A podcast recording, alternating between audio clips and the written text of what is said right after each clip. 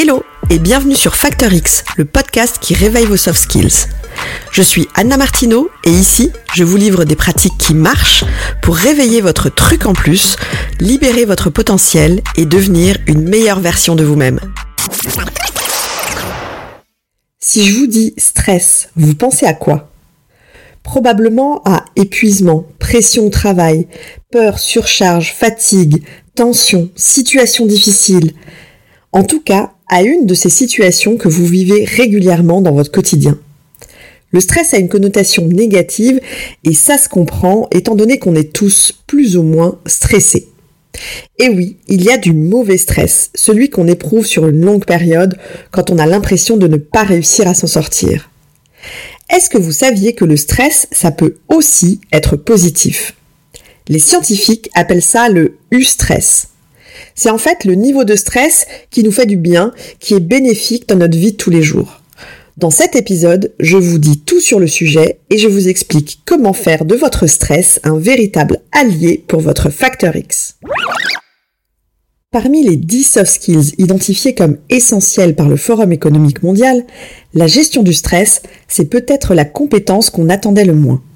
Pourtant, quand on interroge les RH en entreprise, la capacité à travailler sous pression et à gérer son stress fait partie des compétences incontournables qu'ils recherchent chez les candidats. La gestion du stress, c'est en fait notre capacité à contrôler notre niveau de stress en dessous d'un niveau nuisible. C'est notre capacité à veiller sur nous-mêmes, sur notre bien-être. Et c'est aussi connaître nos propres limites et nos capacités. Il y a donc bien un niveau de stress acceptable et tout l'enjeu, c'est de le garder à ce niveau-là. Sauf que, comme d'habitude, c'est plus facile à dire qu'à faire. Aujourd'hui, on est tous sous pression. Au travail, le stress est à l'origine de 50 à 60% de l'absentéisme en Europe. Il y a des conséquences sur la productivité et il est aussi à l'origine du syndrome d'épuisement professionnel, ce qu'on appelle le burn-out. Selon une enquête OpinionWay pour Empreinte Humaine sortie en mars 2023, 40% des salariés déclarent qu'ils sont en ce moment au bord de l'épuisement professionnel. Pour comprendre la différence entre stress positif et stress négatif, eh bien on va déjà décortiquer ce que c'est que le stress tout court.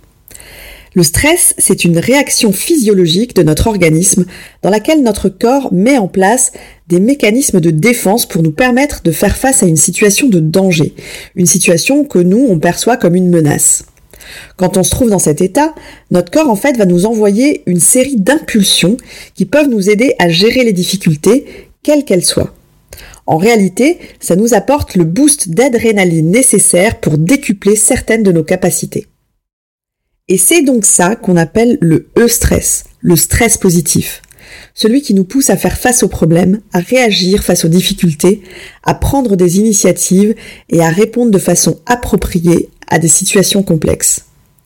Le stress positif, c'est donc notre réponse naturelle quand on se retrouve dans une situation qui nous demande un niveau d'effort élevé. Au niveau physique, ça nous donne donc un shoot d'énergie, on se sent plus fort, plus confiant, et donc ça nous donne des ailes pour trouver des solutions à nos problèmes. Sauf que, ben, vous le savez, ou en tout cas vous le vivez certainement, parfois on va pousser ce phénomène un peu trop loin, et c'est ce qui va entraîner l'apparition du stress négatif.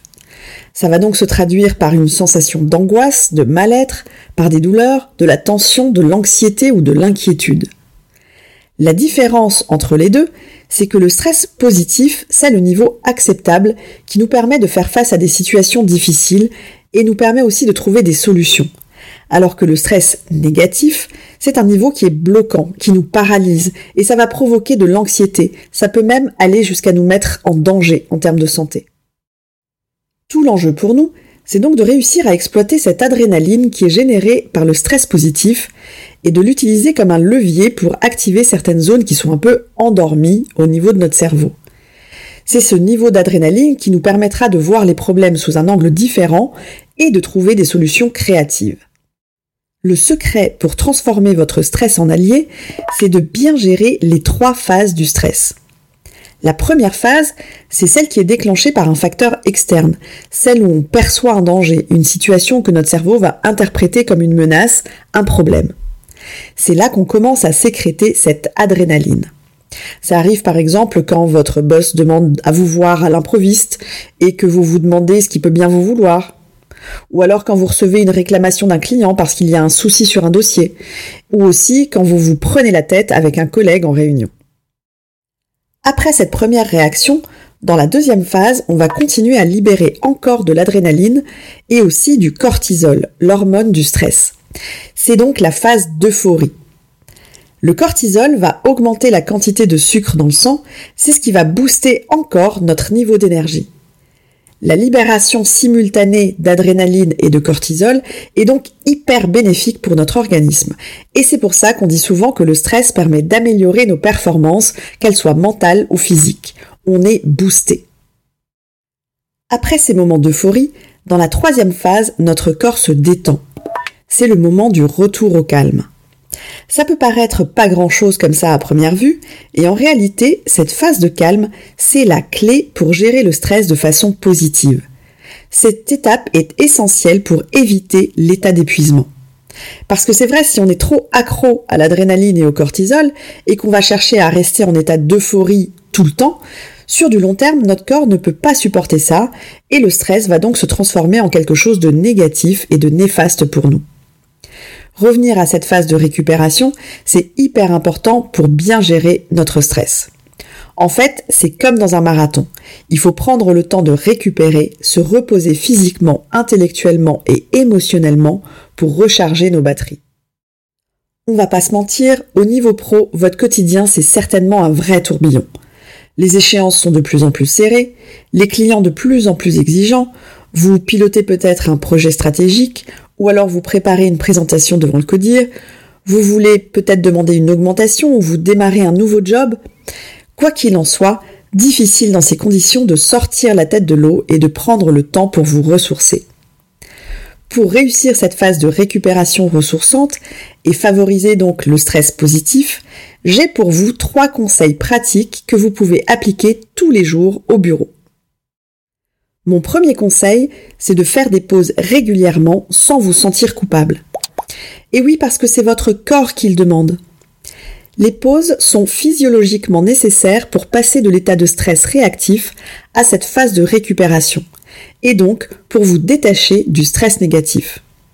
Si vous pouvez, je vous conseille même moi d'aller vous balader un peu, sortez, pour avoir le double effet qui se coule d'un shoot de vitamine D grâce au soleil. Mon deuxième conseil, c'est de prendre soin de votre espace de travail. Un bureau fonctionnel, ergonomique bien sûr, et beau. En tout cas, un bureau dans lequel vous vous sentez bien, c'est essentiel pour laisser libre cours au stress positif. Alors qu'il s'agisse du confort de votre fauteuil, ou d'avoir des photos doudou de votre famille, des cartes postales de vos amis, des objets que vous appréciez ou des plantes qui vous font vous sentir bien, L'essentiel en tout cas, c'est que les conditions dans lesquelles vous bossez soient agréables pour vous, que vous ayez envie de passer du temps au bureau. C'est vrai que par rapport à ça, j'avoue que le principe du flex office, où personne n'a de bureau attitré, bah ça aide pas à se ressourcer au travail. Si vous êtes dans ce cas, c'est d'autant plus important de vous accorder de vraies pauses pour vous ressourcer. Mon troisième conseil, c'est d'apprendre à relativiser. Alors oui, je sais, c'est plus facile à dire qu'à faire, vous allez me dire. Transformer vos pensées négatives en quelque chose de positif, ça peut certainement vous paraître compliqué a priori, et c'est bien une étape essentielle si vous voulez garder le stress à distance. Des moyens qui aident beaucoup par rapport à ça, c'est par exemple la méditation, pratiquer la respiration consciente, ou encore faire du sport régulièrement. L'essentiel, c'est que vous arriviez à identifier votre moyen ressource, celui qui va vous aider à être plus serein au quotidien. Sur ce point, je vous avais déjà donné pas mal de conseils dans les épisodes 5 et 6 sur l'optimisme. Je vous remets les liens ici dans les commentaires de l'épisode. Allez y faire un tour, même si vous les avez déjà écoutés, ça fait toujours du bien et comme on dit, la répétition fixe l'action. Et voilà, vous avez maintenant toutes les clés pour rester en état de stress positif et en faire un véritable allié pour votre facteur X. Je sais pas vous, mais moi je trouve que vu comme ça, le stress c'est en réalité un outil formidable qui nous permet de nous adapter à une situation où on se trouve en dehors de notre zone de confort, à des situations qui sont parfois inconfortables ou qu'on trouve déstabilisantes. En le maintenant dans un niveau acceptable, le stress positif, c'est ce qui va nous motiver, nous booster, booster nos performances pour nous pousser à donner le meilleur de nous-mêmes. Alors mon challenge pour vous cette semaine, ça va être de vous forcer à faire des pauses. Je sais que ça peut paraître anodin quand on n'a pas l'habitude et je vous assure, ça peut vraiment faire la différence. À partir de demain, prévoyez une pause de 15 minutes dans la matinée, une autre pause de 15 minutes dans l'après-midi et si c'est jouable de votre côté, forcez-vous pendant la pause déjeuner à sortir marcher pendant 30 minutes.